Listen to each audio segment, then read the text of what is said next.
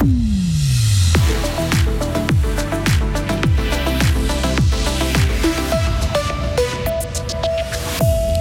Qui arrive à Bulle, ça fera des familles en plus. Le collège du Sud est trop petit, il faut des containers.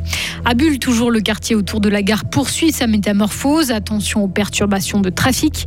Et puis du monde à la soirée d'information sur l'accueil de requérants d'asile à La Poya et des questions qui ne trouvent pas de réponse. Et puis la météo avec euh, un temps parti ensoleillé samedi matin et des nuages l'après-midi. Voici le journal de Maël Robert. Bonsoir Maël. Bonsoir. 15 containers vont bientôt être installés dans les jardins du Collège du Sud à Bulle. Des containers recyclés en quelque sorte. Il s'agit de ceux qui ont été utilisés lors de l'extension du Collège Sainte-Croix à Fribourg et qui sont maintenant disponibles. Le projet est mis à l'enquête aujourd'hui. Le Collège de Bulle avait déjà été agrandi il y a 7 ans, mais à nouveau, la place manque. Donc, Mehdi Piquant, l'établissement n'arrive plus à accueillir ses 1500 élèves dans de bonnes conditions? Mmh, oui, à cause du manque de place, impossible par exemple en ce moment d'attribuer une salle à chaque classe de l'établissement. Les horaires de cours ont donc dû être adaptés. Ils ont été étendus dans la journée, ce qui fait que des élèves des régions périphériques en Gruyère arrivent parfois tard chez eux le soir en rentrant. L'aménagement de ces containers provisoires est une nécessité, affirme le recteur du Collège du Sud, François Genoux. Ils seront là au moins jusqu'en 2030. 2030, date à laquelle un nouveau bâtiment devrait être construit.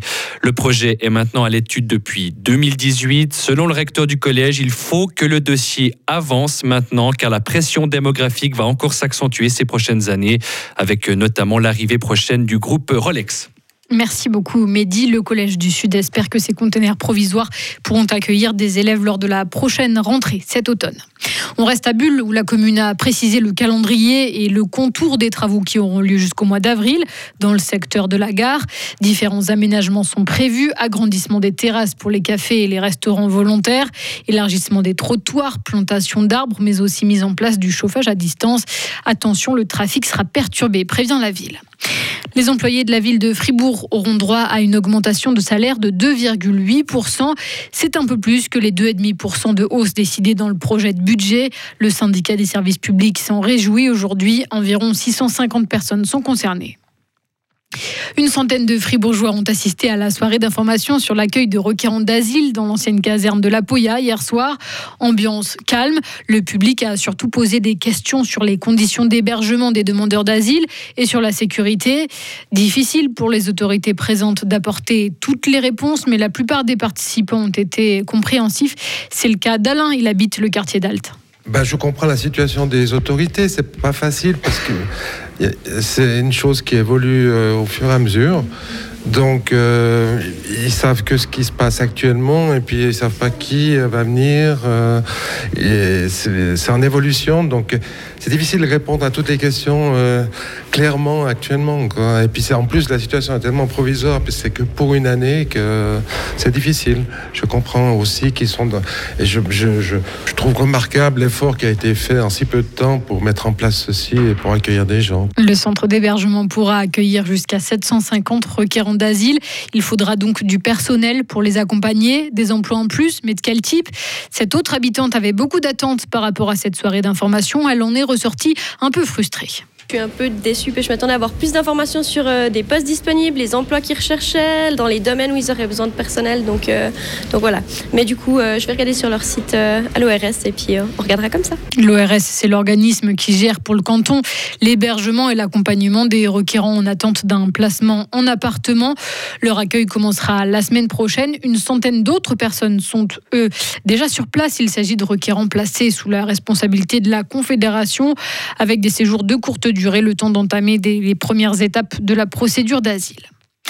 La Suisse devient le premier État à ratifier l'accord sur la pêche. Le conseiller fédéral Guy Parmelin a remis aujourd'hui les documents à la directrice générale de l'Organisation mondiale du commerce. Cet accord avait été conclu à Genève en juin dernier après plus de 20 ans de négociations. Il prévoit de supprimer les subventions à la pêche, de l'argent qui menace les stocks de poissons dans les océans. Question discutée, mais pas de décision encore à ce stade sur une éventuelle livraison à l'Ukraine de chars d'assaut. Kiev le réclame pour soutenir son pays face à l'invasion russe. Les Occidentaux étaient réunis sur une base militaire de l'ouest de l'Allemagne pour en parler aujourd'hui. Dossier remis à plus tard donc. Après Microsoft, cette semaine, un plan social dans un autre géant technologique américain. Google annonce aujourd'hui la suppression d'environ 12 000 postes partout dans le monde. C'est près de 6% de ses effectifs. Question de conjoncture, explique Google. On a beaucoup embauché ces dernières années. C'est plus difficile aujourd'hui, dit le géant. La Cour de cassation en France annule la mise en examen de l'ancienne ministre de la Santé. Agnès Buzyn a été poursuivie pour mise en danger de la vie d'autrui, pour avoir tardé à agir quand est survenue l'épidémie de Covid. Aucun ministre ou ex-ministre n'est plus susceptible d'être renvoyé en procès. Enfin, en ski, superbe 11e place pour le Veuvezan Alexis Monet à Kitzbühel aujourd'hui. Mathilde Gremaud qualifiée pour la finale slopestyle dimanche. Et puis Gauthieron qui se déplace chez le champion de Suisse Zug ce soir. On reparle de tout ça dans le journal des sports. C'est à 17h45. Retrouvez toute l'info sur frappe et frappe.ch.